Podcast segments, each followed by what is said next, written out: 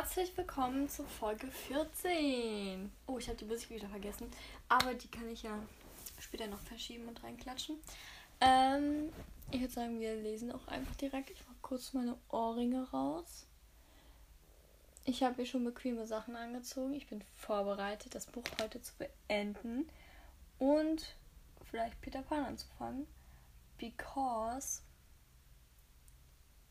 äh, ich Lust habe. Und es ist erst 16 Uhr gleich. Ähm, das heißt, ich habe noch mehr als vier Stunden Zeit zu lesen. Und ja, let's go, Leute. Jetzt auch nicht viel reden. 66 Seiten nur noch. Äh, vier Kapitel nur noch. Also, ja, ich habe mir Eistee gemacht. Eistee, sage ich schon, Eiskaffee.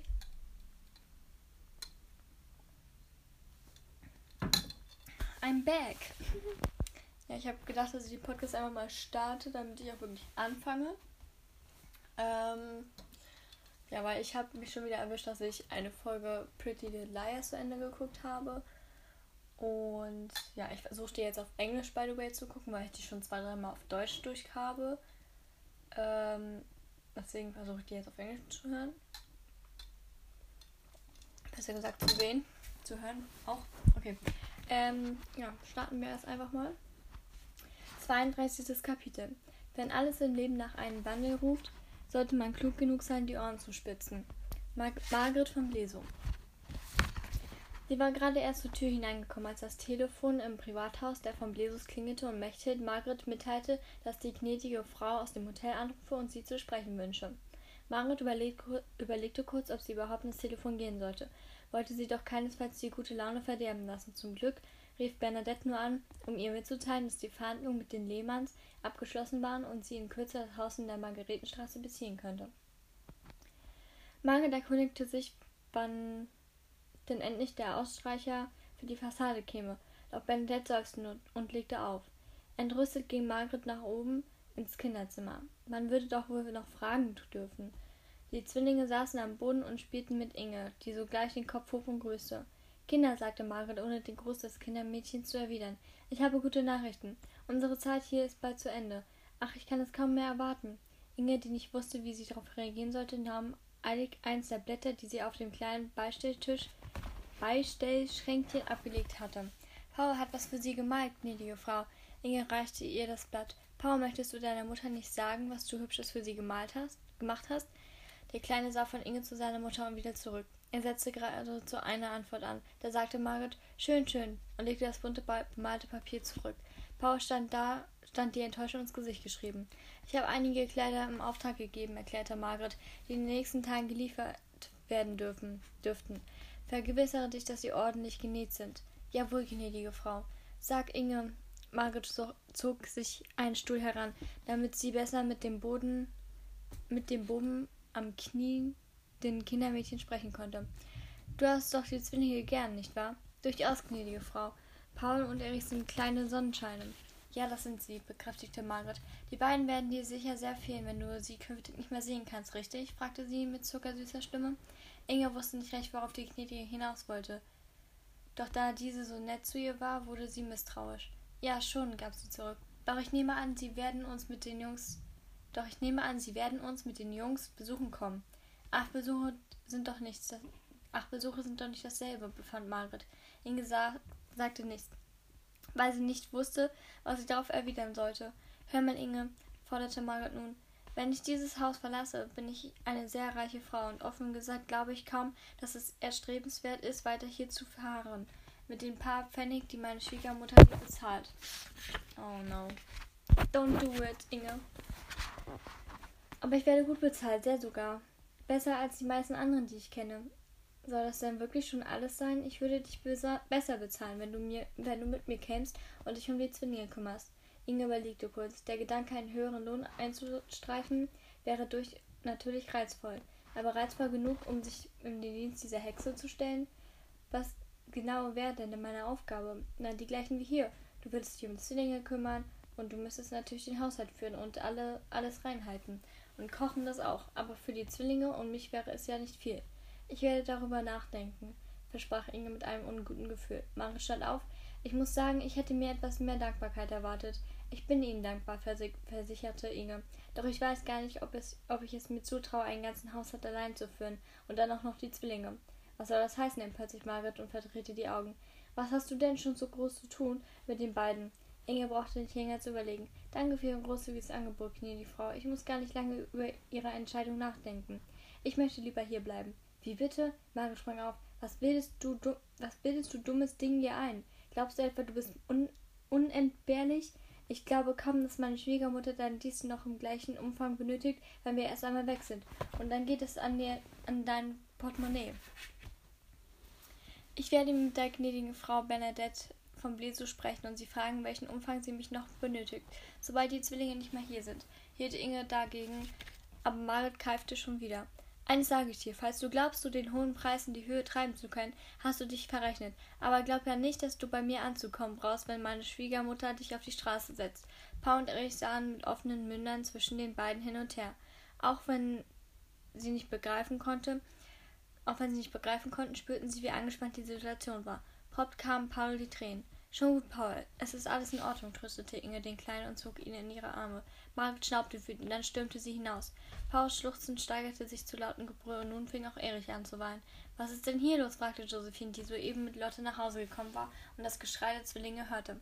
Psst, psst, ist ja gut, störtete, tröstete, störtete, tröstete Inge, dann sah sie zu den beiden jungen Frauen auf. Die gnädige Frau Margaret, begann sie. Was ist mit ihr? Wir haben sie soeben in ihrem Zimmer verschwinden sehen.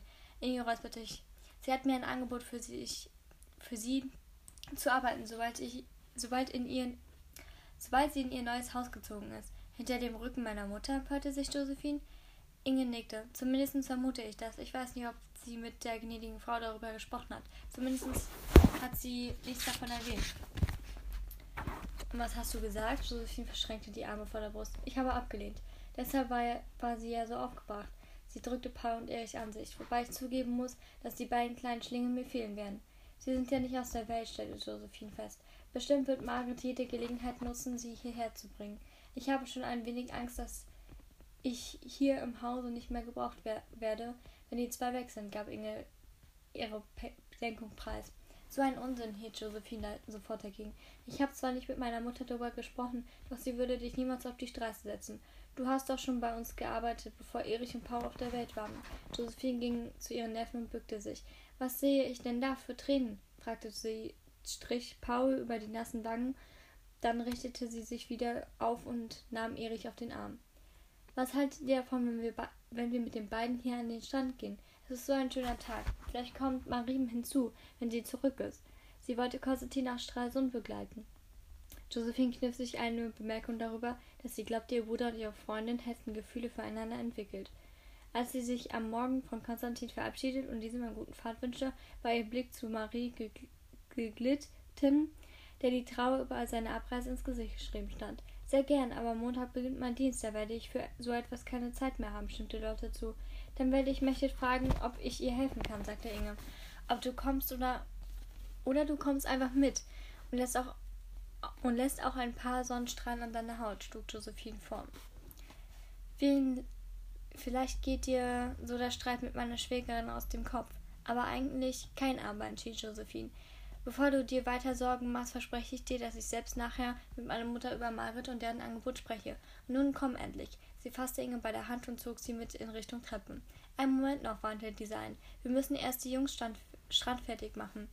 Die drei jungen Frauen zogen Paul und Erich die etwas der derberen Stoffhosen an, damit der feine Sand die guten Hosen, die sie sonst trugen, nicht verschmutzte. Anschließend gab Josephine Mechthild Bescheid, dann, befüllte, dann befüllten sie den kleinen Handwagen und machten sich auf den Weg.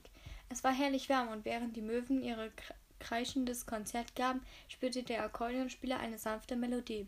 Josephine sah hinüber und erblickte Johannes, der neben dem Musiker auf den Steinen saß. Kommt, sagte sie zu den anderen. Dort vorne ist mein Onkel. Sie winkte Johannes zu. Als Johannes sie sah, stand er auf und ging einige Schritte auf die drei Frauen und die Zwillinge zu.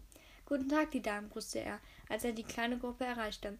Und natürlich einen ebenso guten Tag, den werten Herrn. Er, er beugte sich hinunter und strich über Erichs Wange, der ihn interessant, interessiert ansah. Dann gab er Paul einen liebevollen Klaps auf die Schulter. Guten Tag, Onkel Johannes. Was machst du denn hier? fragte Josephine. Darf ich vorstellen? Johannes deutete auf den Akkordeonspieler. Hauptmann Karl Winkler, mittlerweile ein guter Freund von mir. Josephine ging in die Hocke. Josephine von Bleso. Ich bewundere schon seit Jahren Ihre Musik, Hauptmann Winkler. Der Akkordeonspieler grüßte nickend. Ergebensten Dank. Dann spiele ich das nächste Lied nur für Sie, gnädiges Fräulein. Josephine bedankte sich und richtete sich wieder auf, um, um seiner Musik ihren um seiner Musik ihrem Lied zu lauschen. Lotte und Inge gingen mit den Zwillingen, die langsam unruhig wurden, ein Stück vor zum Strand, doch Johannes blieb bei ihr, bei ihr stehen. Josephine spürte die Vertrautheit, die sich in den wenigen Tagen zwischen ihnen entwickelt hatte. Schweigend genossen sie die Melodien. Und als sie zu ihrem Onkel hinübersah, bemerkte sie, dass er die Augen geschlossen hatte. Sie tat es ihm gleich, und als das Stück endete, schlug sie, schlug sie sie leicht widerwillig wieder auf. Vielen Dank, Hauptmann Winkler, sagte sie, bückte sich und legte einige Münzen in seinem Hülse. Ich habe zu danken, erwiderte der Soldat und nickte lächelnd. Sieh nur deine Mutter, bemerkte Johannes und deutete zur Mutter hinüber, wo Bernadette am Fenster ihres Büros stand und zu ihnen hin heruntersah. So hob, so hob, wahrscheinlich. Sie hob freudig die Hand und winkte ihnen zu. Ob wir sie wohl dazu bewegen können, ihre Arbeit zu beenden und zu uns zu kommen? fragte Johannes prompt. Prompt begann Josephine zu gestikulieren, winkte Bernadette und deutete immer wieder auf die Promenade. Einen Moment schien Bernadette noch zu zögern. Noch zögerlich. Dann jedoch nickte sie und schloss das Fenster. Kaum, kaum zu glauben, sie kommt wirklich bei Begeisterung lag in Josephines Stimme. Es dauert nicht lange, da würde die Hoteltür vom Pagen geöffnet und Bernadette trat hinaus. Josephine eilte ihr entgegen. Mama, ich finde es wunderbar, dass du dich uns anschließt. Viel Zeit habe ich allerdings nicht, sagte Benedikt. Doch es sah so schön aus, wie ihr so vertraut dort gestanden und dem Akkordeonspieler gelauscht habt. Da konnte ich einfach nicht widerstehen. Josephine umarmte Bernadette. Ach, Mama, ich weiß gar nicht, wann ich zuletzt so glücklich war. Wirklich? Bernadette lächelte die Tochter an. Das freut mich unendlich, mein Schatz. Josephine hakte, hakte sich bei ihrer Mutter unter und sie gingen zusammen zu Johannes. Josephine deutete auf Inge, Lotte und die Zwillinge, die inzwischen eine Decke am Strand ausgebreitet und es sich drauf gemütlich gemacht hatten. Die machen das richtig, sagte Bernadette schmunzelnd. Wenn wir schon an diesem wunderschönen Fleckchen Erde leben, an dem die Sommerfrische genießen, an dem andere die Sommerfrische genießen, wären wir dumm, wenn wir dies nicht ebenfalls nutzen. Johannes deutete eine kleine Verbeugung an, als die beiden Damen von Bleso bei ihm stehen blieben. Bernadette sagte er freudig, wie schön dich zu sehen. Darf ich heute beim Abendessen auf deine Gesellschaft hoffen? Ich würde gern etwas mit dir besprechen. Trotz des Strahls in seinen Augen klang seine Stimme ernst, weshalb Bernadette sofort zustimmte. Sie hatte am Sonntag eine leidenschaftliche Nacht ineinander verbracht. Also in, miteinander, nicht ineinander. Aber das wahrscheinlich auch. Ah, äh, ich wollte schon wieder Eis hier sagen. Eiskaffee ist einfach geil, Leute. Ähm, dann sich seither jedoch, jedoch stets nur im Kreise anderer begegnet, weshalb sie es begrüßte, weshalb sie es begrüßte, ein wenig mit ihm allein zu sein und zu reden. Warum kommst du nicht einfach zum Essen? schlug Bernadette vor. Soweit ich weiß, haben die Mädchen ohnehin vor, den Abend in der Kakadu-Bar zu verbringen und ein wenig Spaß zu haben, bevor Lottes Lehre anfängt und meine Schwiegertochter meidet das Haus mit mittlerweile ohnehin wie die Pest. Wir hatten also Gelegenheit, in aller Ruhe miteinander zu reden. Aha, wir sind heute Abend also unerwünscht? fragte Josephine amüsiert. Nur dann werden wir eben die Tanzfläche unter sich unsicher machen. Inge würde Inge würden wir übrigens auch gern mitnehmen, wenn es dir recht ist, Mama. Wusstest du eigentlich, dass Margaret sie uns auch abspenstig machen wollte? Und als sie Nein gesagt hat, hat sie ihr einzureden versucht, du würdest sie entlassen, weil es ohne die Zwillinge nichts mehr für sie zu tun gäbe? Bendett schüttelte empört den Kopf. Was für ein Unsinn. Es bleibt allen, alles im es bleibt alles beim Alten, nur dass ich Inge nicht länger von Margaret herumkommandieren lassen muss. Soll sie ruhig mitgehen und sich amüsieren. Sie hat in der letzten Zeit mit der, mitma in der Zeit genug mitmachen müssen. Danke, Mama, du bist die Beste. Auf Wiedersehen, Onkel Johannes. Damit lief sie eilig zu den anderen. Ich mag es, wenn sie mich Onkel nennt, stellte Johannes fest. Genau deshalb tut sie es ja, Belle zwinkerte ihm zu. Und was machen wir zwei nun? Sollen wir ein Stück die Stillbrücke entlang schlendern? Sie warf einen Blick auf die Uhr. Ich muss allerdings bald zurück ins Hotel und außerdem Mächte Bescheid geben, dass sie heute Abend für zwei kocht. Ist dir, ist dir 19 Uhr recht?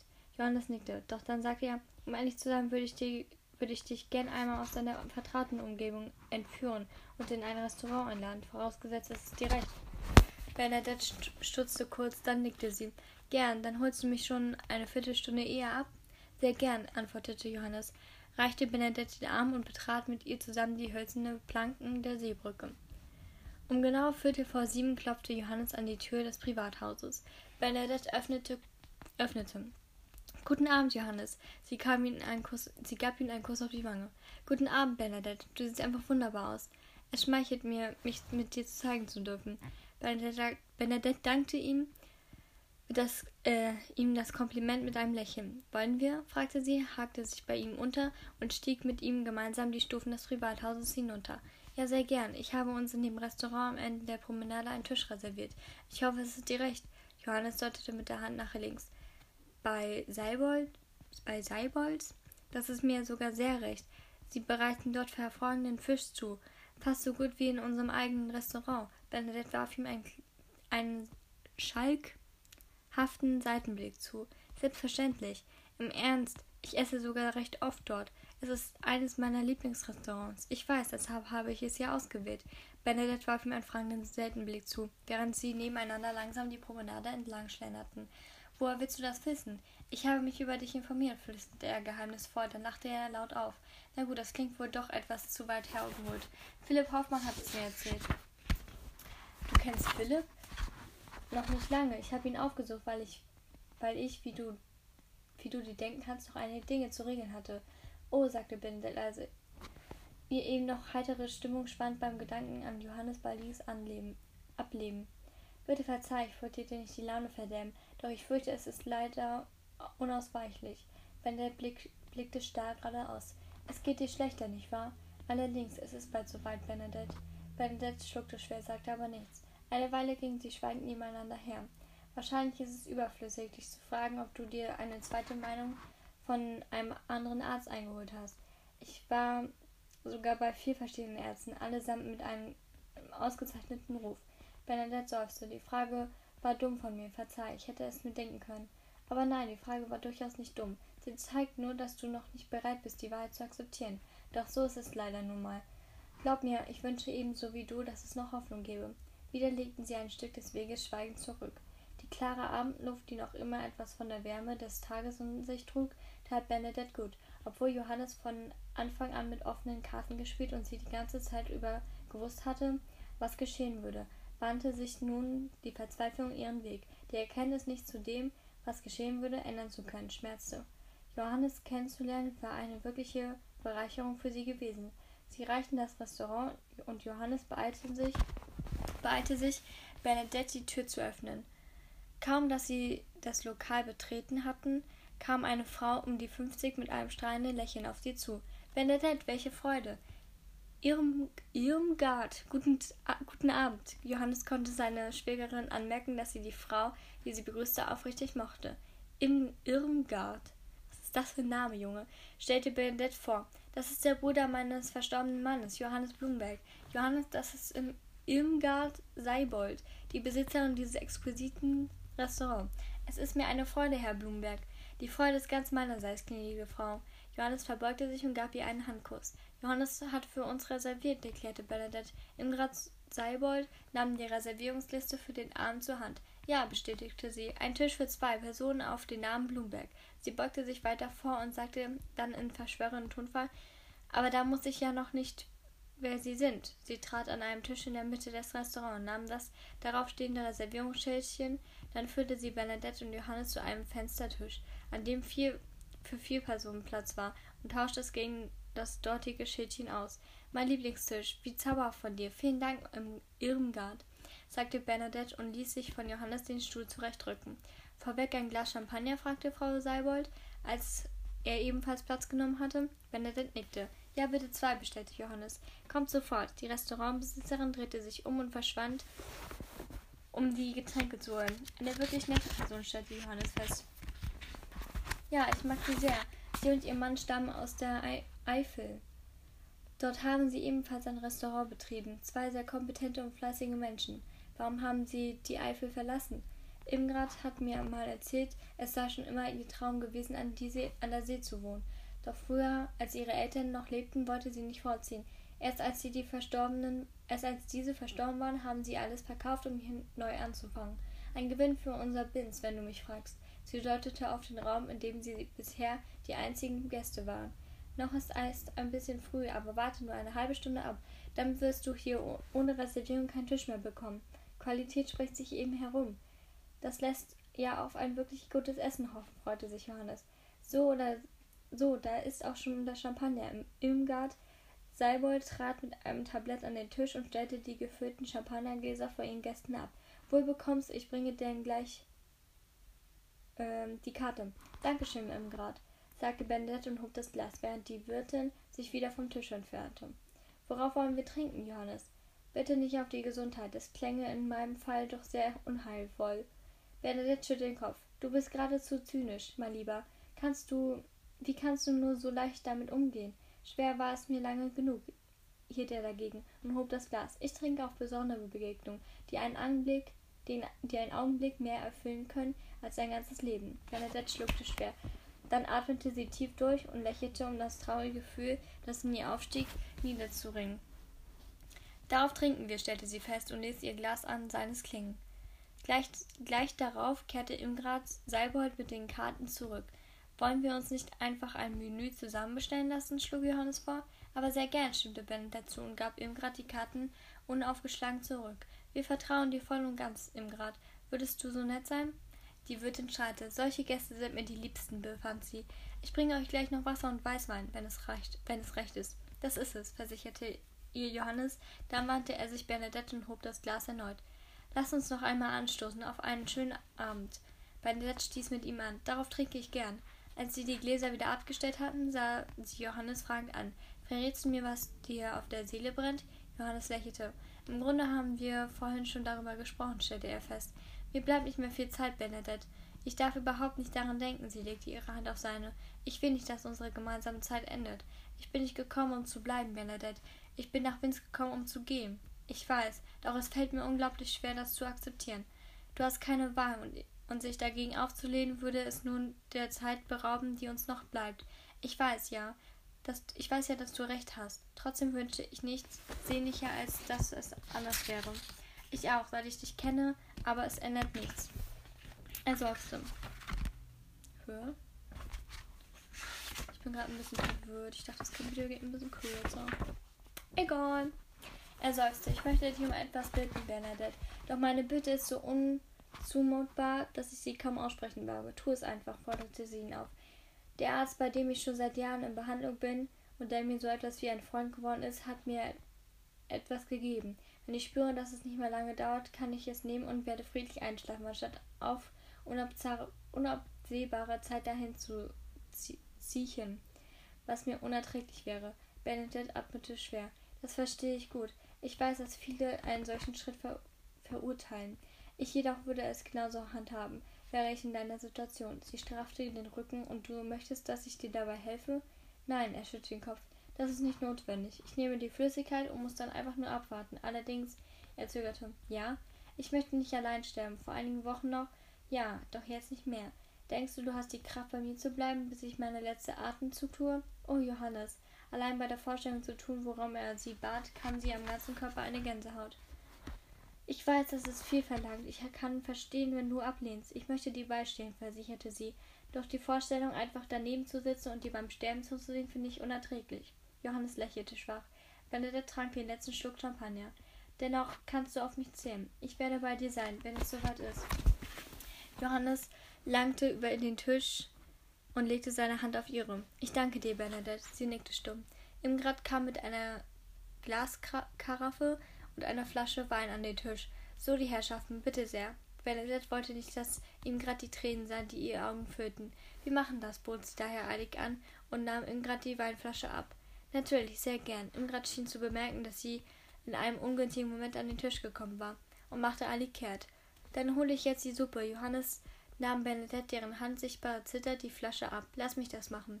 Ich habe Angst, Johannes. Er, er schenkte ihm, ihnen mit ruhiger Hand ein nahm dann die Karaffe, Karaffe mit Wasser und füllte schließlich auch die anderen Gläser. Ich auch, Benedikt, ich auch, sagte er leise und stellte die Karaffe wieder ab. Bevor er noch etwas hinzufügen konnte, verzog er das Gesicht, drückte die flache Hand gegen die Brust und fing an zu husten. Eilig zog er sein Taschentuch hervor und drückte es sich vor den Mund. Als er diesmal sing als er dieses, als er es diesmal sinken ließ, war zum Glück kein Blut darin. Ich habe alles, was noch zu regeln war, mit Dr. Hoffmann besprochen. Sobald der Tag gekommen ist, wird er meine Anweisungen gemäß handeln. Ich kenne Philipp schon sehr lange. Er steht zu seinem Wort. Du kannst dich auf ihn verlassen. So schätze ich ihn auch ein. Johannes nahm einen Schluck Wasser. Ich hoffe, meine nächste Frage erscheint ihn nicht vermessen. Bernadette sah ihn abwartend an. Ich habe bereits vor Monaten eine Grabstelle gekauft, direkt neben meiner Mutter. Auch die Kosten für das Doppelgrab sind für die nächsten 30 Jahre bezahlt. Doch jetzt, er brach ab. Möchtest du hier in Binz begraben werden, Johannes? fragte sie, weil sie, einen, weil sie seinen Gedanken zu ahnen schien. Gehe ich mit diesem Wunsch einen Schritt zu weit? Nein, ich denke nicht. Ich denke, das steht dir als Familienmitglied zu. Danke, er senkte den Blick. Ich danke dir wirklich sehr, Bernadette. Ingrid kam mit zwei Suppenschalen an den Tisch. Graben, Krabbencremesuppe mit einem Sahnehäubchen. Sie stellte die, die Teller ab und versuchte die ernste Stimmung am Tisch mit einem Lächeln zu überspielen. Ich wünsche einen guten Appetit. Ingrid entfernte sich, um weitere Gäste zu begrüßen, die soeben das Restaurant betreten hatten. Ich glaube, ich bekomme keinen einzigen Bissen hinunter, sagte Bernadette. Aber damit würden wir nur die gute Suppe verschwenden. Und wer weiß, ob wir noch einmal die Gelegenheit bekommen, ein gemeinsames, einen gemeinsamen Abend zu verbringen. Er sah ihr tief in die Augen. Lass uns die letzten Stunden, die uns bleiben, genießen, Bernadette. Sie nickte tapfer und hob die Mundwinkel, doch ein echtes Lächeln war es nicht. Du hast recht, genießen wir den Abend. Johannes spiegelte ihr Lächeln. Dann aßen sie und unterhielten sich über allgemeine Themen und ganz langsam, nach und nach, während sie bereit bei der Hauptspeise angelangt waren, kam auch das Lachen zurück und sie genossen die gemeinsame Zeit, bevor sie ins Hotel zurückkehrten.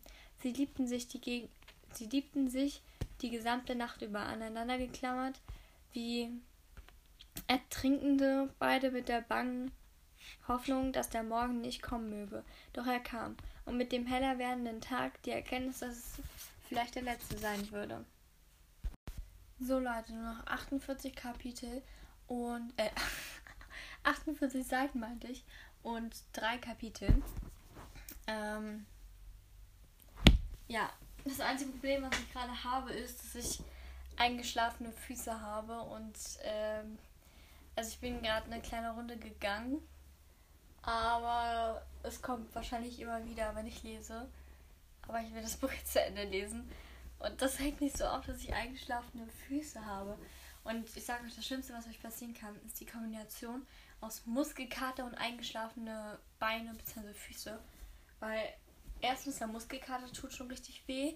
Und zweitens dann noch ähm, eingeschlafene Füße, das tut ja auch immer weh.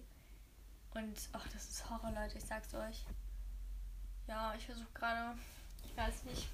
Ich glaube, ich muss mich anders hinsetzen, weil ich dachte ganze Zeit im Schneidersitz.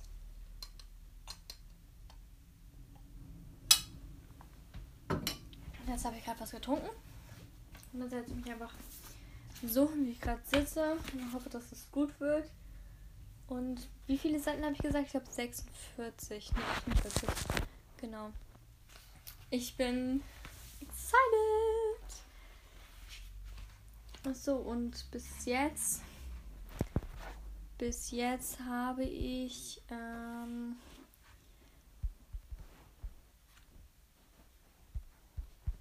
bis jetzt habe ich 18 Seiten gelesen. Was ein Kapitel war. Und ja, genau. Ich würde sagen, es geht weiter. 38. Kapitel, Seite 440. So viele Jahre habe ich auf den heutigen Tag hin hingearbeitet. Doch jetzt, wo ich kurz davor bin, wirklich alles zu erreichen, frage ich mich, ob ich es überhaupt noch will. Konstantin von Bleso. Irgendwas lag in der Luft, das spürte Konstantin. Also irgendwas lag in der Luft, das spürte Konstantin. Sein Instinkt, da, Alter, sein Instinkt, der Konstantin noch nie getro getrogen hatte, gepaart damit, dass Gerd ihn wieder und wieder zur Vorsicht mahnte, ließ ihn unruhig werden. Oder war es nur die Vorfreude auf das, was kommen würde? In Vince hatte er gemerkt, dass es die, leise, die leisen Töne waren, die ihm nach, nachklangen. Doch hier in Berlin spielte die Musik anders, lauter, aggressiver. Seine Pläne waren aufgegangen. Am Abend würden die Zusammenkunft der, Führer, der, Führ, der führenden Köpfe der einzelnen Vereine stattfinden. wenn alles gut ging, würde nicht er selbst sich für den Ober obersten Posten vorschlagen, sondern, ich von den, sondern sich von den Abwesenden zur Übernahme des Amtes überzeugen lassen. Leute, heute lesen ist richtig. Das erste Kapitel ging eigentlich völlig, glaube ich. Aber jetzt. Nee, Horror. Egal. Wo war ich? Erich Lodewald, dem es nicht gelungen war, Gustav von Kepner in die Schranken zu weisen, würde seinen Platz ganz oben an der Spitze nicht mehr halten können. Und von Kepner glaubte noch immer, dass Konstantin sich das Amt mit ihm teilen wollte. So würden sich letztendlich alles zu Konstantins Gunsten beklären, und dann wäre er der oberste Chef der gesamten Organisation und seine Machtstellung nicht mehr zu, nicht mehr zu überbieten. Dumm war nur, dass ihm bei dem Gedanken daran eine Frage immer wieder durch den Kopf schoss. Und dann, was würde er mit der neuen Position anfangen? Worum ging es ihm dabei? Worum ging, worum ging es ihm wirklich? Um das Geld? Er hatte genug Geld, auch ohne die zusätzlichen Einnahmen. Was nützt ihm allen aller Reichtum der Welt, wenn sein Leben darin bestand, mit den Einnahmen die richtige Stelle bei der Polizei zu bestechen, nur um weitere Geschäfte machen und noch mehr Geld zu scheffeln zu können. Sein Besuch in Binz hatte ihn verändert und auch die Gesam und auch die Gespräche mit Marie hatten ihn zum Umdenken angeregt. Eines war ihm klar geworden. Es störte ihn, dass er nichts erschuf. Ja, er hatte das Hotel und das Varieté zu dem gemacht, was es war. Doch das, was das Hotel in Binz so besonders machte, fehlte sein Etablissement völlig, nämlich die Seele. Sowohl das Astor und als auch das Varieté waren einfach nur Orte, an denen Menschen sich trafen und ver verwalten. Manchmal, um sich zu amüsieren, andere, um ihre Geschäfte zu betreiben, und wieder andere aus Neugierde und der bloßen Lust aufs Leben. Aber genügt ihm das wirklich, diesen, dieses Leben in Berlin so bunt und schillernd es nach außen hin auch wirken mochte? Ein Klopfen an der, Tür, Büro, an der Bürotür riss ihn aus den Gedanken. Gerd Neute trat ein. Es ist alles vorbereitet, verkündete er. Wir haben zehn Leute, die sich im vorderen Teil des Lokals unter die Leute mischen. Zwei, Fro zwei Fräulein, die bedienen und, und weitere zwei, die ihn in der Küche und an der Bar unterbringen konnten, konnte. Und dann noch zwölf, die sich in der Gegend aufhalten und bei den einen Pfiff genügt, damit sie kommen. Gut, Gerd, danke. Nun zieh dich, nun zieh doch nicht so ein Gesicht. Schon gut, schon gut. Gerd hob abwehrend die Hände. Wird schon alles klappen. Konstantin stand vom Schreibtisch auf und klopfte mit seiner rechten Hand auf die Schulter. Ich habe vorhin bei ich habe vorhin bei Kepner geklopft, um ihn zu begrüßen, aber er war nicht da. Er ist mit fünf seiner Männer in Berlin unterwegs. Unsere Leute sind dran. Du traust ihm nicht über den Weg, oder? Du etwa? Wir können ihm genauso wenig vertrauen wie er uns. Leute grinste schief. Wo du recht hast, sagte Konstantin. Konstantin sah auf die Uhr. Für uns wird es auch langsam Zeit, stellte er fest. In Ordnung, gehen wir. Die beiden Männer verließen das Büro, dessen Tür Konstantin wie immer sorgfältig verschloss. Dann gingen sie nach unten vor sechs von Konstantin, wo sechs von, von Konstantins Leuten auf sie warteten und sie zu dem Treffen mit dem anderen Ringvorsitzenden zu begleiten. Zusammen verließen sie das Varieté. Das Café Amerika, Amerika war gerade einmal 15 Gehminuten von Konstantins Etablissement entfernt. Um Punkt 20 Uhr sollte dort das Treffen der Vorsitzenden der wichtigsten und größten Ringvereine des Landes stattfinden. Wenn man die Straftaten zusammenrechnete, für die die, für die, die Männer, die sich, die, äh, die sich dort trafen, verantwortlich waren, wenngleich sie dafür nie verurteilt worden waren, würden gewiss über 100 Jahre Zuchthaus zusammenkommen. Doch Konstantin hatte nicht geringste, das geringste Bedenken, dass das Treffen von der Polizei unbehelligt über die Bühne gehen würde. Soweit er wusste, lag gegen nicht einen der Bosse ein Haftbefehl vor. Solche Angelegenheiten wurden stets geklärt, bevor er überhaupt zu einem Haftbefehl, geschweige denn zu einer zu seiner eine Anklage kam. Geschnappt wurde nur die kleinen Fische, die, die wegen Einbruchs und Hehlerei immer mal wieder für eine Weile hinter Gitter landeten.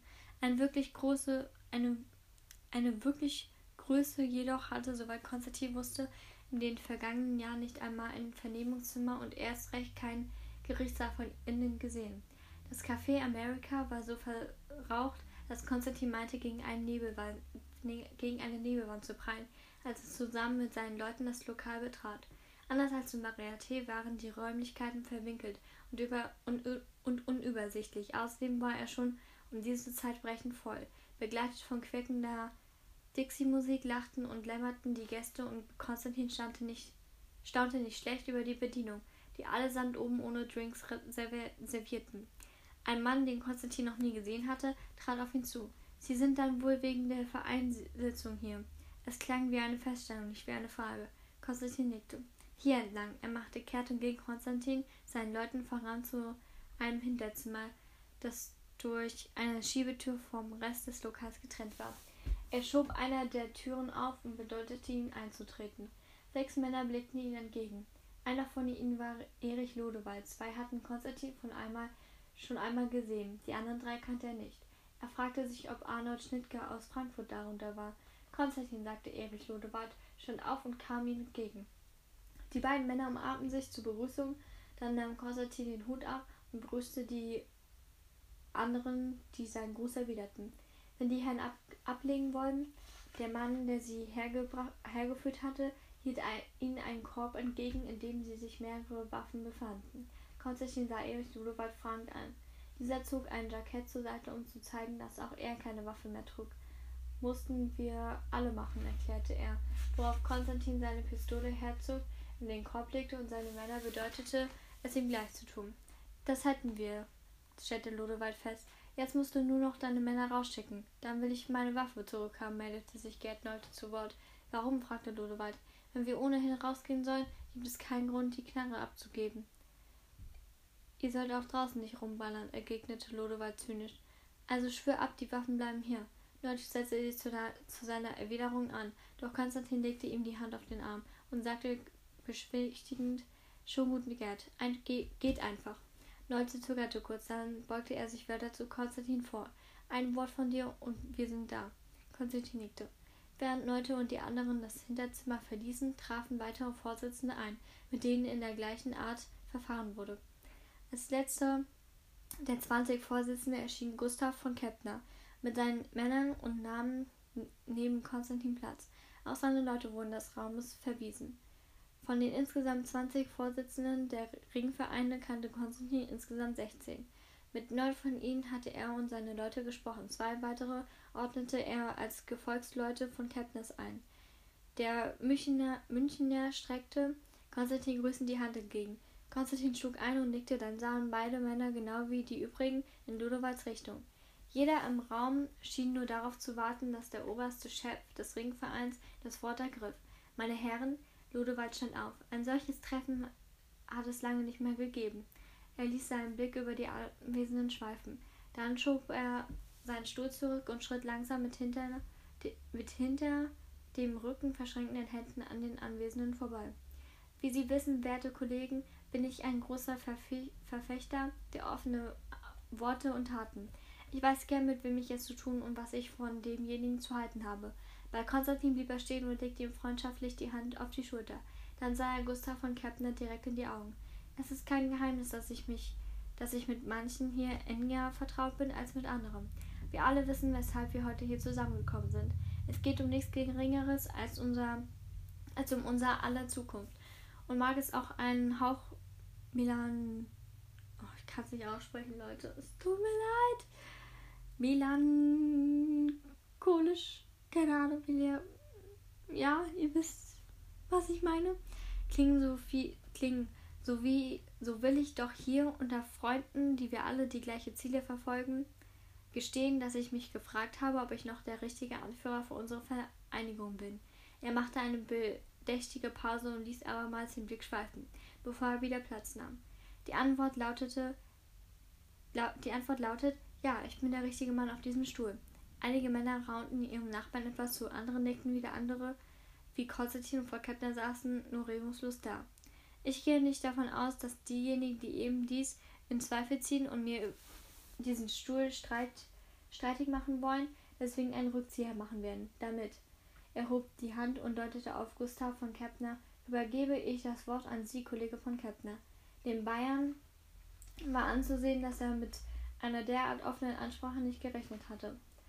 Meinen Dank, sagte er nach einer kurzen Pause. Kollege Lodewald für die offenen Worte. Dann will auch ich so frei sein und ganz offen sprechen. Wie wir alle hier wissen, gibt es ein, ein, einige Vorkommnisse, die mich veranlasst haben, die Führungsfrage neu zu stellen. Bei allem Respekt, Sie haben nachgelassen, Ko Kollege Lodewald. Von Kattner sah zu Konstantin, als wartete er darauf, dass die, dieser ihm den Rücken stärkte, doch Konstantin schwieg. Mitunter scheinen die Dinge, mitunter scheinen die Dinge unter ihren, ihrer Führung aus dem Ruder zu laufen, fuhr er fort. Ich denke da nur an diese Sache mit von Blesow und Schnittke. Der Mann, der Konstantin schräg gegenüber saß, setzte sich aufrecht hin und straffte die Schultern. Geht es etwas präziser? fragte er dann. Sie sind Sie Schnittke? wollte von Kepner wissen. Der Mann nickte. Arnold Schnittke, höchstpersönlich. Konstantin ließ den Nacken kreisen, über die angespannten Muskeln zu lockern, um die angespannten Muskeln zu lockern. Dann lernen wir uns also endlich persönlich kennen, stellte er fest. Konstantin von Plesow. Ist mir eine Ehre, die legendäre Größe der Berliner Unterwelt kennenzulernen, gab Schnittke spöttisch zurück. Konstantin musterte Schnittke mit unbewegter Miene, doch, sein Augen blitz, doch seine Augen blitzten drohend. Was läuft denn da zwischen den beiden? fragte Helmut Langnau, Vorsitzender des Ringvereins im, Hamburg, im, im Hamburger Raum. Konstantin schall auf. Nun, die Sache ist ganz einfach. Meine Familie besitzt ein Hotel nach Rügen, in Binz, um genau zu sein. Dort haben sich vor einiger Zeit die Libellen niedergelassen, angeführt von Arnold Schnittkes Bruder. Sein Name war Dieter Duheini, schnauzte Schnittke. Wie üblich wurden die Libellen bei einigen Geschäftsleuten vorstellig, so auch im Hotel meiner Familie, fuhr Konstantin unbeirrt vor. Die Anwesenden tauschten einige Blicke. Wie es sich unter Kollegen gehört, wies sich Dieter Schnicke darauf hin, dass meine Familie für ihn tabu ist. Doch leider machte er einfach weiter.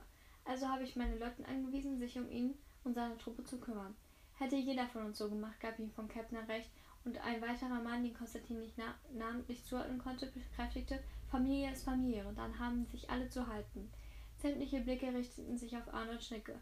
Mag sein, dass mein Bruder über übers Ziel hinausgeschossen ist, räumte dieser ein. Ich gebe Ihnen recht, meine Herren.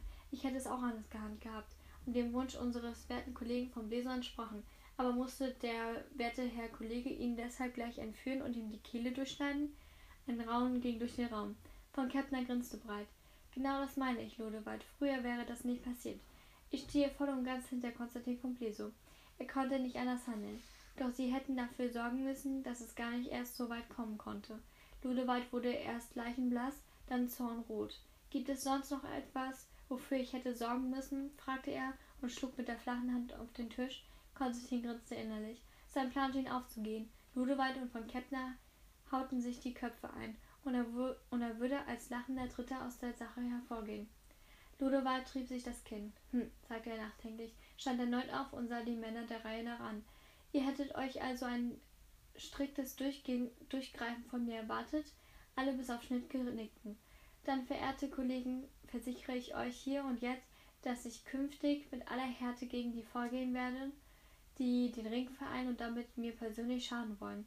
Er trat hinter von Kepner, zog ein Messer aus dem Ärmel, packte den Münchner am, Schopf, am Schopf und schnitt ihm blitzschnell die Kehle durch. what the?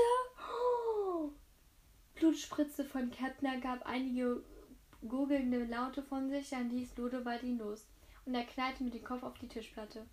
Alle, alle die ihn von Kepners Nähe gesessen hatten, waren blutgespritzt. Konstantin hatte am meisten abbekommen. Noch irgendwelche in der Runde, der an meiner Entschlossenheit zweifeln? Keiner sagte ein Wort. Gut, dann schlage ich vor, dass wir unsere Sitzung beenden und nebenan, nebenan ein wenig feiern. Die Rechnung geht natürlich auf mich, verkündete er jovial. Ehrensache. What? Das kam so plötzlich. Oh. Die haben sich ein bisschen gestritten und dann gleich so Kehle durch. Oh. What?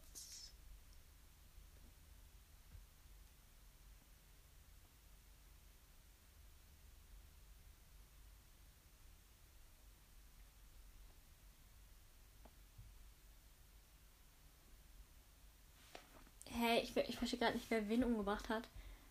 Weil er trat hinter von Keppner, zog ein Messer aus dem Arm, packte den Münchner am Schopf. Hä? Hä, ist jetzt doch nicht der böse Tod?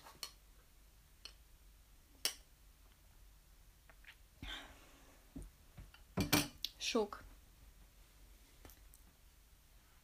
Er trat hinter von Keppner ein Messer aus dem Ärmel, packte den Münchner am Schopf und schnitt Münchner. Wer war nochmal der Münchner? Das ist die Frage. Wer war nochmal der Münchner?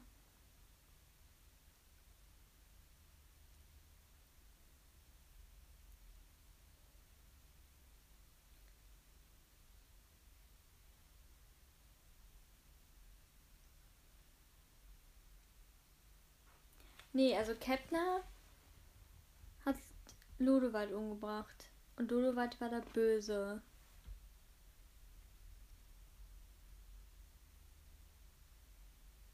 Oder?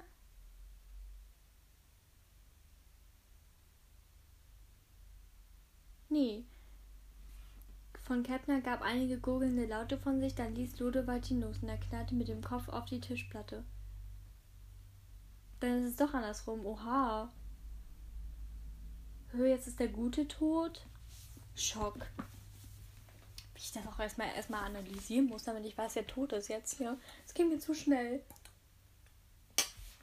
War gar nicht vorbereitet. Okay, Leute, nur noch zwei Kapitel. 39, 40, 41. Nee, drei Kapitel. Verzählt habe ich mich da. Super. Ähm, ich gucke mal gerade nach, wie viele Seiten noch. 39 Seiten noch. Und bis jetzt habe ich voll viele schon gelesen. Oha. Also, es ist ein dicker Stapel, finde ich. Also, nicht dick, dick, aber schon dicker. Sinn. Man weiß nicht. Okay, 26 Seiten habe ich bis jetzt gelesen. Ist jetzt vielleicht noch nicht ganz so viel, aber immerhin etwas. Und ich habe bis jetzt noch nicht den Buchrücken gebrochen. Muss man erstmal können, ne? Ich weiß jetzt, wartet mal ganz kurz. Okay, ein Kapitel schaffen wir noch. In diesem Podcast, Podcast geht gerade 46 Minuten. Ähm, dann schaffen wir noch ein Kapitel.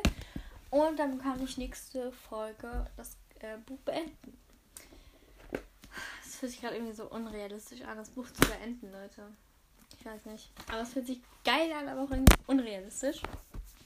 Aber ja. Und dann Peter Pan, ich komme. Oh, geil, Leute. Ich weiß, dass die Zeit, die Form, also 39. 39. Kapitel, Seite 449. Ich weiß, dass die Zeit, die vor mir liegt, mehr als alles anverlangen wird, doch ich bin Bernadette von Bleso, also werde ich bestehen. Bernadette von Bleso.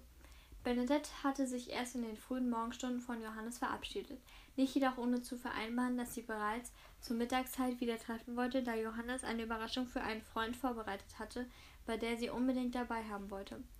Also war sie gegen 1 Uhr zur Promenade gegangen, wo sie ihn neben dem Akkordeonspieler auf dem Boden sitzen sah. Kaum, dass er sie erblickte, stand er auf und eilte auf sie zu. Guten Tag, Bernadette, wie schön, dass du gekommen bist. Selbstverständlich, auch wenn ich nicht weiß, was mich erwartet. Das, das ist ja das Schöne, stellt Johannes fest. Ich war schon lange nicht mehr so aufgeregt. Du machst aber auch ein Geheimnis daraus. Komm, lass uns hinübergehen. Aber du darfst dir nichts anmerken lassen, nein? Was sollte ich mir anmerken lassen? Ich weiß ja nichts, gab sie lachend zurück und trat gemeinsam mit Johannes auf den Akkordeonspieler zu.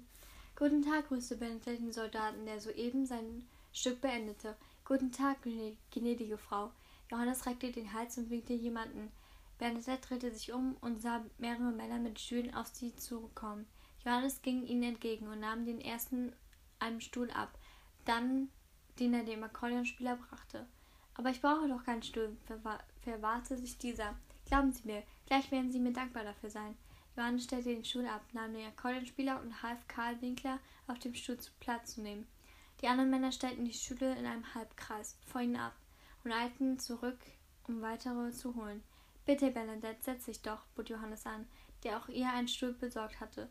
Zu den Stuhlträgern gesellte sich weitere Personen, die Instrumente in den Händen hielten. Der Akkordeonspieler sah verwirrt von Johannes zu den Mu Musikern, die nach und nach ihre Plätze in den Halbrunden ihm gegenüber einnahmen. Johannes wies jedem seinen Platz zu, bis er den letzten Stuhl neben Bernadettes abstellte und dann an die Seite des Akkordeonspielers trat.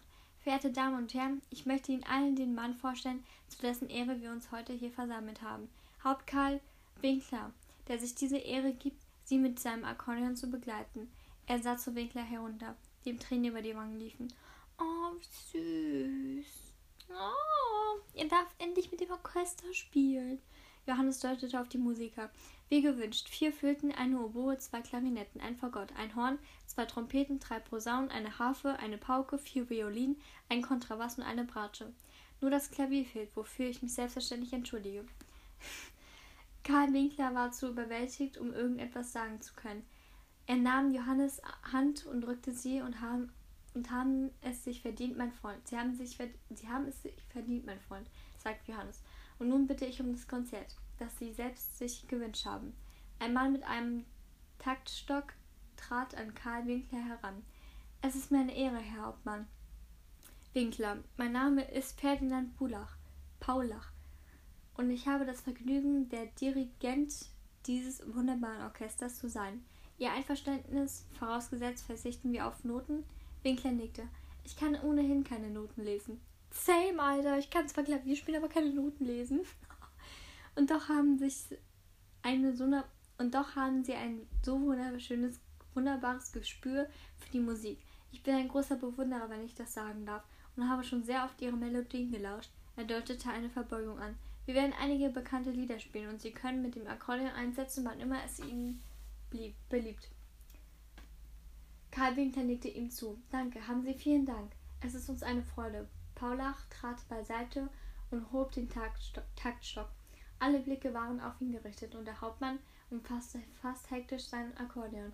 Die ersten Töne von O, Frühling, wie bist du schön, von Paul Linkle äh, klangen. Und es dauerte nur wenige Augenblicke, bis Karl Winkler mit seinem Akkordeon, Akkordeon wahrscheinlich, Akkordeon einstimmen konnte. Er schloss die Augen und gab sich ganz und gar der Musik hin. Seine Miene verriet, seine Miene verriet nichts anderes als Glückseligkeit. Bernadette kam am ganzen Körper eine, bekam am ganzen Körper eine Gänsehaut und nahm Johannes Hand.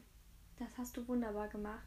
Johannes lächelte sie an, nickte und sah wieder auf den Akkordeonspieler, der mit geschlossenen Augen sein Instrument bediente, als hinge sein Leben davon ab.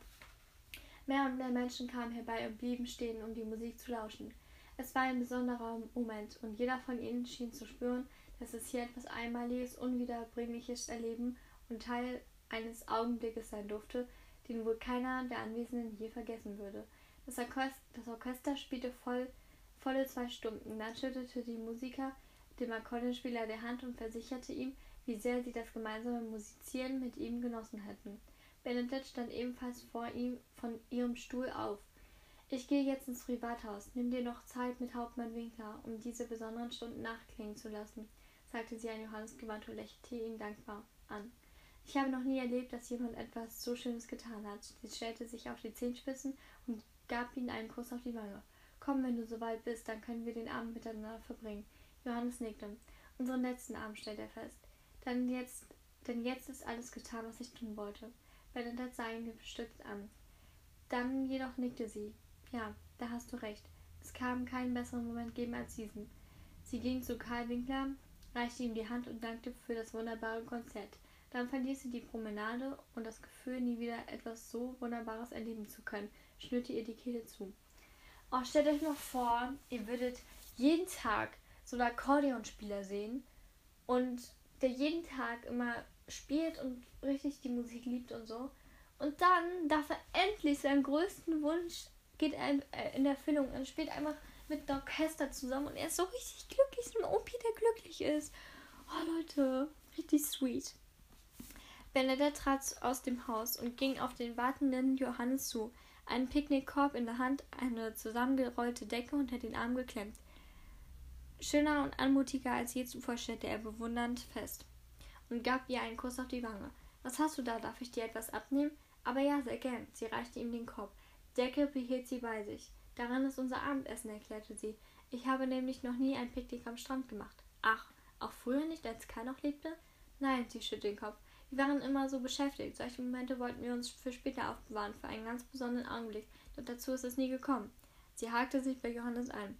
Und zusammen schnellten sie über die Promenade, bis sie außer Sichtweite des Hotels waren. An einer mit Büschen bewachsenen Stelle, die von der Promenade aus nicht einsehbar war, bogen sie zum Strand ab und setzten sich auf die Decke, auf der Bernadette die Sachen aus dem Korb verteilte.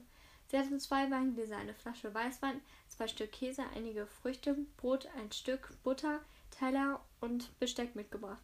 Sorgfältig richtete sie den Käse und die Butter auf einen Teller, Früchte auf einem weiteren und das Brot in einem kleinen Körbchen an. Dann reichte sie Johannes einen leeren Teller und stellte einen weiteren neben sich ab.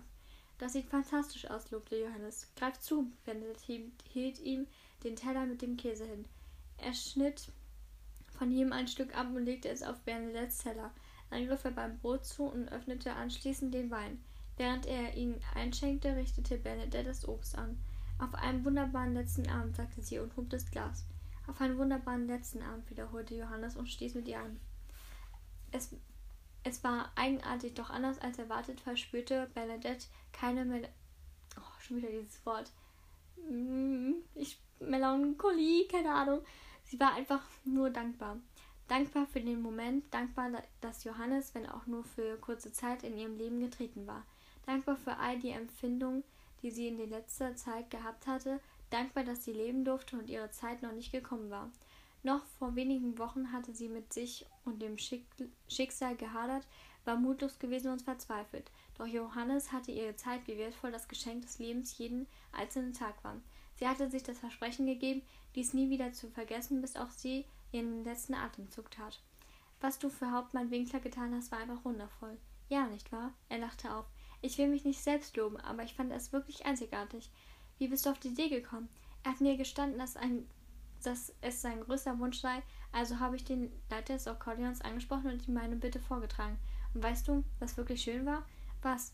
Ich wollte das Orchester bezahlen und zwar recht großzügig. Doch jeder der Musikant hat das abgelehnt. Fast alle wussten sofort, wem ich, von wem ich sprach, und jeder schien schon einmal stehen geblieben zu sein oder aber ihm aus der Ferne zugehört zu haben. Er aß ein Stück Käse. Ich habe für mich drei Dinge aus diesem Erlebnis mitgenommen. Welche? Erstens, dass es viel mehr gute und großherzige Menschen gibt, als wir auf den ersten Blick erkennen können. Zweitens, dass der Akkordeonspieler, der sich die ganze Zeit über unsichtbar fühlte, von so vielen wahrgenommen wurde, ohne dass er es je, je geahnt hätte. Und drittens, er lächelte in sich hinein, dass es das unglaub unglaublichste Gefühl der Welt ist, einem Menschen eine Freude zu machen. Boah, das stimmt wirklich. Das macht ihn selber richtig glücklich, wenn man jemand anderen glücklich macht. Seine Freude dürfte wohl weit untertrieben sein. Er war überglücklich, befand Benedict. Hast du seinen versonnenen Gesichtsausdruck gesehen, als er die ersten Töne spielte? Ja, das ganze Glück der Welt lag in seinem Lächeln. Ja, herrlich, nicht wahr? Du bist ein guter Mensch, Johannes Blumberg. Vielleicht der Beste, der mir je begegnet ist.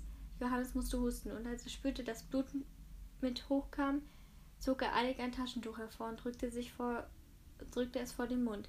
Als der Anfall vorüberkam, vorüber war, steckte er es eilig wieder ein. Trink einen Schluck, sagte Bernadette und reichte ihm sein Glas. Wo waren wir stehen geblieben? fragte Johannes. Ich sagte dir, dass du ein guter Mensch bist. Ja, richtig. Ich wollte es auch noch einmal hören. Ich wollte es auch nur noch einmal hören. Er zwinkerte Bernadette zu. Darf ich dir von einem Traum erzählen, den ich hatte? Aber gern. Johannes lehnte sich zurück und fing an. Du und ich waren auf der Seebrücke. Ganz langsam sind wir von dort entlang gegangen. Du trugst ein weißes Kleid und ich einen weißen Anzug. Die Sonne strahlte von Himmel, die Möwen kreischten und in unserem Rücken spielte an der Promenade Hauptmann Winkler. Er spielte nur für uns, denn wir waren die einzigen auf der Seebrücke. Er seufzte und trank einen Schluck Wein. Ich weiß nicht, wie lange wir so nebeneinander gingen. Es fühlte sich an wie Stunden, dann wieder nur wie ein kurzer Augenblick. Das Wasser erschien mir im Traum blauer als sonst, und die Möwen, die anfangs noch kreischten, verstummten von einem Moment auf den anderen und ließen sich vom Winde tragen. Sie glitten direkt über uns durch die Luft, als wollten sie uns auf unserem Weg begleiten. Was für eine wunderbare Vorstellung, unterbrach ihn Benedikt und ließ die Augen über, sie, über die See schweifen. Irgendwann, fuhr Johannes fort, setzten wir beide uns auf einer der Bänke. Du schmiegtest dich ganz dicht an mich, und ich genoss die Wärme deines Körpers, vor allem aber den Duft der Haare, dein, dein Haar verströmte. Er lächelte Bernadette an. Wir hielten uns an den Händen, waren ganz still, keiner von uns sagte ein Wort. Plötzlich zog ich meine Brust zusammen und ich musste husten.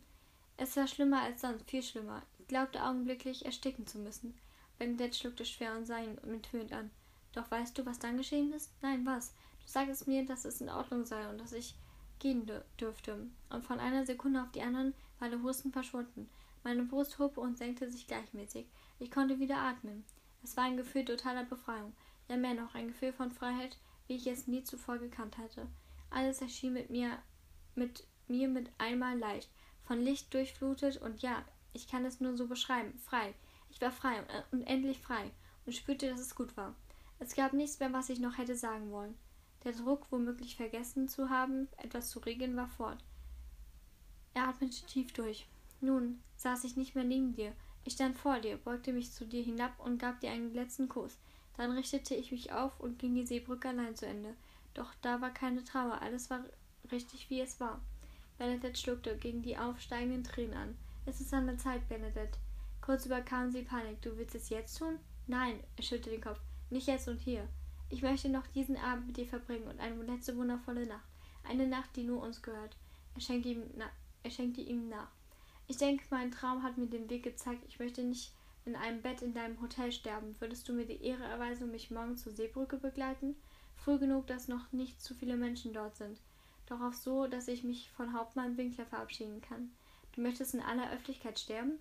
Niemand außer dir wird, wird verstehen, was geschieht. Erst wenn ich gegangen bin, werde ich dich um die lästige Pflicht bitten müssen, Hilfe zu holen, um einen Leichnam fortbringen zu lassen. Er sah sie an. Wir wählen eine der ersten Bänke auf der Seebrücke. So hast du es nicht weit vor, wenn es so weit ist. Bender tötete den Kopf. Du möchtest nicht einmal im Tode jemanden zur Last fallen, nicht wahr? Bist du bereit, mit mir diesen letzten Weg zu gehen? Bernadette, Bernadette hob den Kopf und nickte, während ihr die Tränen über die Wangen strömten. Ach, weine doch nicht, Bernadette. Es ist alles gut, glaube mir. Er drückte näher, er drückte näher an sie heran und zog sie in seinen Arm. Hielt sie einfach nur fest. So blieben sie sitzen, während sich um sie herum die Dunkelheit herabsenkte. Irgendwann räumten, sich, räumten sie ein und gingen zusammen ins Hotel, um eine letzte Nacht miteinander zu verbringen. Als der Morgen graute, fragte Bennett leise, ob sie gehen und sich ein weißes Kleid anziehen sollte. Doch Johannes schüttelte den Kopf. Auch er würde keinen weißen Anzug tragen. Wichtig für ihn war, nur, dass sie bei ihm blieb, bis zu seinem letzten Atemzug. Als es heller wurde, stand er auf und ging ins Bad, um sich etwas frisch zu machen. Kurz danach bat Bernadette es ihm gleich. Als sie wieder herauskam, stand Johannes am Fenster und sah hinaus. Hauptmann Winkler ist soeben auf der Promenade eingetroffen, doch sonst sind fast noch keine Menschen da, stellte er fest und drehte sich zu Bernadette um. Es wird Zeit. Sie umarmten einander, hielten sich minutenlang fest, dann lösten sie sich und Johannes ging zu, seinem, zu seinem Koffer und nahm ein kleines Fläschchen heraus. Kurz hielt er es hoch, um es Bernadette zu zeigen. Hand in Hand verließen sie das Hotelzimmer und gingen hinunter in die Eingangshalle, in der Werner Drumenski bereits seinen Dienst aufgenommen hatte. Guten Morgen, die Herrschaften, grüßte er freundlich. Bernadette und Johannes nickten ihm zu und traten hinaus. Vor dem Hotel blieb Johannes stehen und sah sich noch einmal alles genau an, als wollte er das, was ihm in seiner letzten Zeit hier widerfahren war, tief in sich aufsagen und mit auf die andere Seite nehmen. Nach einem scheinbar endlosen Moment riss er sich los, lächelte Bernadette an, nahm ihr ihre Hand und setzte sich langsam in Bewegung. Hauptmann Winkler grüßte Herr Johannes, als sie auf den Akkordeonspieler zuging. Herr Blumenberg, mein Freund. Er streckte ihm die Hand entgegen, die Johannes ergriff. Dann sah er zu Bernadette herauf. Gnädige Frau. Herr Hauptmann, erwiderte Bernadette. Johannes ging in die Hocke. Es ist an der Zeit, lebe wohl zu sagen, mein Freund. Es war eine Bereicherung für mein Leben, Sie kennenlernen zu dürfen. Sie verlassen Vince? Das Bedauern stand dem Akkordeonspieler ins Gesicht geschrieben. Ich werde gehen, ja. Würden Sie mir die Ehre erweisen und noch einmal für mich spielen? Er sah zu Bernadette hinauf. Er sah zu Bernadette. Für uns. Es ist mir eine Ehre. Vielen Dank. Leben Sie wohl, Hauptmann Winkler. Und was immer das Leben für Sie bereithalten sollte, greifen Sie zu. Es ist zu kurz, Gelegenheiten an sich vorbeiziehen zu lassen. Glauben Sie mir, ich weiß, wovon ich rede. Leben Sie wohl, Johannes Blumberg. Ich werde Sie niemals vergessen, solange ich lebe. Johannes schüttelte ihm noch einmal die Hand, dann richtete er sich auf und reichte Benedette den Arm. Sie hakte sich ein und langsam, ganz langsam betraten sie die Brücke zu ihrem letzten gemeinsamen Gang. Der Hauptmann begann zu spielen, und die Melodien schienen jeden ihre Schritte zu begleiten. Über ihnen kreischten die Möwen und stießen wieder und wieder in die See. Als sie die ersten Bank erreichten, bedeutete Johannes, dass sie Platz nehmen sollten. Doch Benedette schüttelte den Kopf. So ging sie weiter, und bei jeder Bank blieben Johannes kurz stehen nur um sich von Bernadette weiterziehen zu lassen, bis sie schließlich die letzte Bank auf der Seebrücke erreichten. Johannes blieb stehen und sah Bernadette einen Moment in die Augen. Sie wollte sich nicht setzen, alles in ihr schrie danach, seine Hand zu nehmen und mit ihm fortzulaufen, fort von der Seebrücke, vielleicht sogar aus Binz. Einfach weg, um den Sterben entf entfliehen. Doch sie wusste, dass es kein Entdringen gab. Also gab sie sich einen Ruck, blickte ihm tief in die Augen und nahm lächelnd auf der Bank Platz. Er setzte sich neben sie. Einen Moment lang verharrten sie schweigend in, nebeneinander. Ich danke dir für alles, Bernadette. Und wenn ich jetzt gehen muss, dann in dem Bewusstsein, dass ich einen Menschen zurücklasse, den ich aufrichtig liebe und der mich liebt. Ja, ich liebe dich, sagte sie, ohne ihn anzusehen. Und ich spüre, dass du auch mich liebst. Das wird uns über dieses Leben hinaus verbinden, Johannes, für immer. Er zog sie an sich und gab ihr einen langen Kuss. Dann griff er in seine Hosentasche, holte das Fläschchen hervor, öffnete es und trank den Inhalt aus, ohne zu zögern. Anschließend warf er es im hohen Bogen in die See, setzte sich bequem hin und legte den Arm um Bernadettes Schulter, die sich, die sich zärtlich an ihn schmiegte. Außer ihnen war niemand auf der Seebrücke, und selbst wenn, wär, und selbst wenn wäre es Bernadette egal gewesen. Sie wusste nicht, wie viel Zeit vergangen war, als sie spürte, dass sein Brustkorb sich nicht mehr hob und senkte. Trotzdem blieb sie noch eine Weile so sitzen. Irgendwann hob sie seine Hand an ihre Lippen und hauchte einen zärtlichen Kuss darauf. Auf Wiedersehen auf der anderen Seite, Johannes Blumberg. Sie nahm Leb seinen leblosen Arm auf ihre Schulter, von ihrer Schulter und legte ihn von seinem Körper, wo sie und legte sie vor seinen Körper, wo sie seine Hände ineinander legten. Und dann beugte sie sich zu ihm, küsste seine Wange und stand auf, um ihn, und, um ihn ein letztes Mal zu betrachten. Seine Gesichtszüge waren vollkommen entspannt. Ein Lächeln lag auf seinen Lippen, als wäre er in der Morgensonne eingeschlafen. Ohne sich umzudrehen, ging sie langsam über die Seebrücke zurück in Richtung Promenade, wo sie neben Hauptmann Winkler stehen blieb, der sein Spiel unterbrach. Herr Blumberg ist gegangen, sagte sie leise. Dann setzte sie ihren Weg zum Hotel fort. An der Rezeption angekommen, be beauftragte sie Werner Drominski, Oberwachtmeister, Oberwachtmeister Bender und, sein, und einen Arzt kommen zu lassen, da ein Gast ihres Hauses auf der Südbrücke verstorben sei. Für Fragen würde sie in ihrem Büro zur Verfügung stehen. Sie strich die Haare zurück, die die Prise zersaust hatte, straffte den, den Rücken und schritt, und schritt zur Treppe. Es war getan. Oh, Leute, das war sad. Was so sad. Okay. Ich muss jetzt mein Handy entfernen. Okay. Noch zwei Kapitel, Leute, die werden wir in der nächsten Folge lesen. Ich hoffe, es hat euch gefallen. Ähm, ich versuche jetzt nochmal nachzurechnen, wie viele Seiten noch, weil ganz ehrlich, zwei Kapitel sind nicht mehr viel. Schmerzt mich irgendwie, das Buch abzubrechen. Also nicht abzubrechen, aber durchzulesen. Es sind noch 26 Seiten. Waren das nicht letztes Mal auch schon 26 Seiten, als ich das gesagt habe? Da habe ich mich wohl verrechnet. Ich glaube beim letzten Mal. Äh. Uh. Aber man kann das ganz leicht nachprüfen. Ja, es sind noch 26 Seiten, Leute. Und bis jetzt, bis jetzt habe ich, lasst mich kurz sehen. Bis jetzt habe ich 40 Seiten gelesen. Oha, das 40 Seiten, das kommt mir gar nicht vor wie 40 Seiten, Leute. Ähm, ja, krass. Wir sind bald durch. Wir sehen uns in der nächsten Folge.